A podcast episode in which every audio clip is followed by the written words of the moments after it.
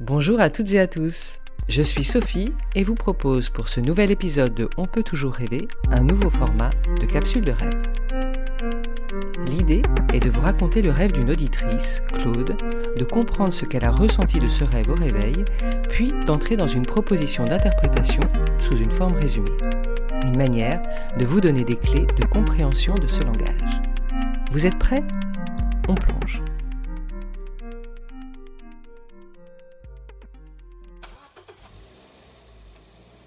Je suis à l'arrière d'une voiture. Félix, mon fils, est assis à côté de moi. Ma mère est à l'avant de la voiture, elle conduit. Ma sœur est copilote. Nous allons à l'aéroport. Juste derrière le siège de ma mère, je vois soudain un tout petit corps, qui pourrait être un cadavre ou plutôt une momie. C'est une petite femme, une vieille femme indienne en sari de coton rose aux bordures dorées, repliée dans la position du fœtus. Je me penche, la prends dans mes bras et l'installe sur mes genoux. Elle est repliée sur elle-même, immobile, toute desséchée. Je ne ressens aucune gêne, au contraire. Je la prends dans mes bras avec beaucoup de tranquillité. Mon regard se pose sur le visage de la momie. Je perçois un souffle très léger, presque imperceptible. Instinctivement, j'ouvre mes bras pour être plus accueillante, comme si je portais un nouveau-né. Je suis attentive. Je l'écoute. Je la regarde. Puis je détourne mon regard, écoute la conversation dans la voiture. Je la regarde à nouveau. Le souffle est bien là. J'éprouve une joie immense. Je chuchote à l'oreille de Félix. Il y a à nouveau du souffle. Je ressens une profonde gratitude.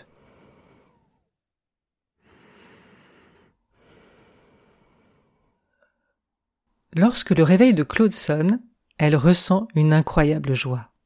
Aujourd'hui encore, après plusieurs semaines, lorsqu'elle pense à ce rêve, elle dit Quelque chose se passe dans le corps, ça crépite. Elle se sent portée par ce rêve. En écoutant le rêve de Claude, j'ai ressenti une grande force et en écoutant ses libres associations, j'ai compris l'importance qu'il a eue à ce moment-là de sa vie. L'interprétation que je vous propose maintenant est née d'un échange avec elle à partir du matériau objectif de son rêve. C'est une co-création. Je vous en présente une synthèse. L'approche que je choisis et pour laquelle j'ai été formée est jungienne.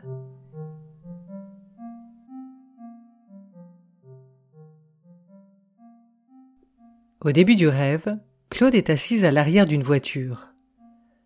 La voiture c'est un véhicule qui nous transporte d'un point à un autre, c'est un moyen de cheminer dans une trajectoire. Dans le rêve, il s'agit d'une trajectoire familiale puisque Claude est en compagnie de plusieurs membres de sa famille. On peut dire ici que la voiture représente la matrice familiale, c'est-à-dire l'espace de nos origines, le terreau d'où l'on vient. Ce qui est intéressant, c'est que cet espace originel est en mouvement. La famille part à l'aéroport. Dans la voiture, c'est la mère de Claude qui conduit et dans la vie, Claude dit de sa mère qu'elle a une place particulière dans la famille. Mère, grand-mère et arrière-grand-mère, petite femme au grand cœur, elle porte symboliquement la famille, notamment sur le plan spirituel. Dans le rêve, elle dirige un cheminement, on peut dire aussi une destinée. La sœur de Claude, à côté d'elle, prend directement part à la réalisation de ce projet en étant copilote.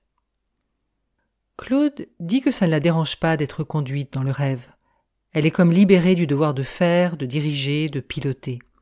Elle laisse sa mère et sa sœur prendre en charge ce qui les mobilise, conduire la famille à l'aéroport. Intéressant l'aéroport.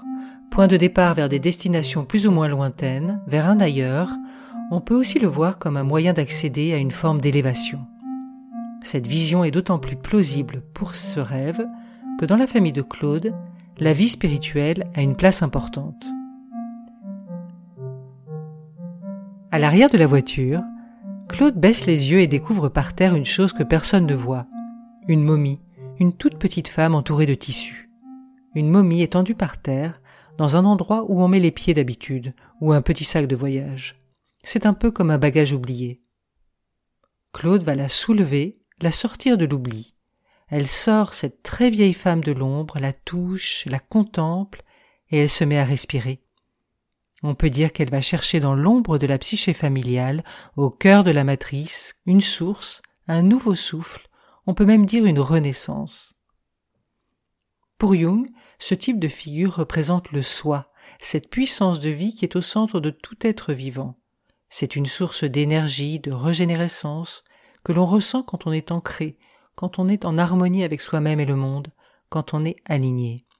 C'est le chi dans la philosophie taoïste, pour ceux qui connaissent le tai chi ou autre art martial de tradition chinoise. C'est l'âme, dans une conception plus judéo-chrétienne. C'est la sensation de paix ou de plénitude que l'on trouve en pratiquant la méditation. Quel que soit le nom, c'est le centre de notre énergie vitale. La momie dans le rêve de Claude, c'est ce centre. C'est une énergie profonde, ancienne, très ancienne, représentée par une femme d'un autre temps, venue d'Inde, une culture lointaine, millénaire, qui n'a rien à voir avec les codes de la famille de Claude. On est en dehors de ses représentations, de sa religion, de sa doxa. Cette énergie d'une force inouïe qui a résisté au temps se met à vivre. Claude dit spontanément qu'elle fait un geste maternel pour porter cette momie, comme pour accueillir un petit enfant. Ce geste magnifique représente la dimension relationnelle, le fait de faire de la place en soi pour l'autre, qui ici permet de redonner vie à une figure très ancienne, une figure archétypale. Qu'est-ce qu'une figure archétypale, vous allez dire? Un archétype est une force psychique hors norme, comme il y en a de nombreux au cœur de la psyché. C'est une représentation d'une force inconsciente qui dépasse l'histoire individuelle, qui est d'une grande puissance et qu'il est bon d'observer dans les rêves et dans la vie pour mieux se connaître. Ici, on peut dire que la momie est l'archétype du sage, en l'occurrence ici d'une sage, et cette différence a son importance. Car ici ce n'est pas un corps d'homme qui transmute, comme dans la tradition chrétienne qui est celle de la famille de Claude. C'est une femme d'un autre temps, d'une autre culture, qui ressuscite. C'est révolutionnaire. Ce qui est révolutionnaire peut être perçu comme dangereux. C'est pour ça que c'est enfoui, caché, oublié dans le rêve c'est un souffle féminin, une énergie féminine qui reprend vie. Pour Jung, le féminin, c'est le symbole de la relation, de la part de l'autre en soi. Cette énergie est présente dans la psyché des femmes, bien sûr, mais pas seulement. Un homme peut avoir du féminin en lui, on en voit souvent. Si on en revient à Claude, on peut dire qu'en donnant place à ce souffle féminin, le rêve lui permet de prendre conscience de cette force qu'elle a en elle et qu'elle peut reconnaître, développer, car il est pour elle source de transformation.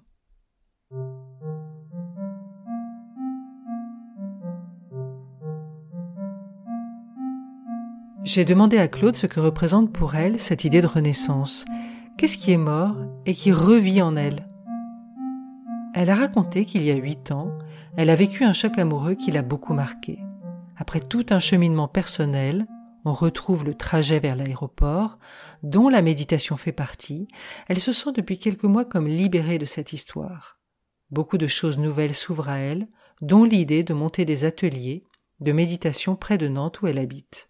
Ce n'est pas anodin. L'une des activités fondamentales de la méditation est l'observation du souffle, comme vous le savez peut-être.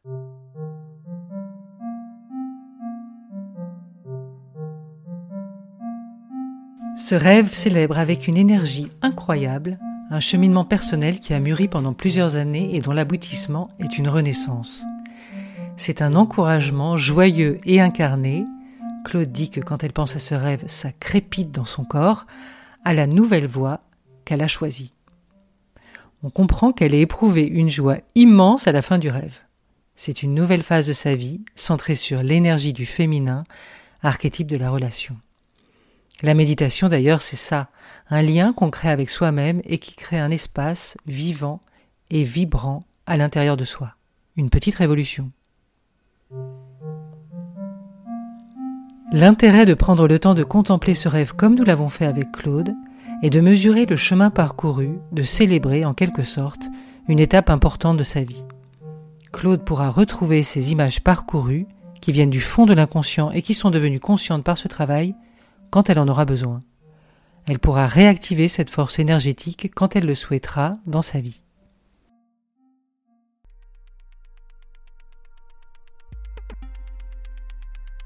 Voilà, cette capsule de rêve est terminée. C'est une première dans cette forme-là. J'espère qu'elle vous a plu.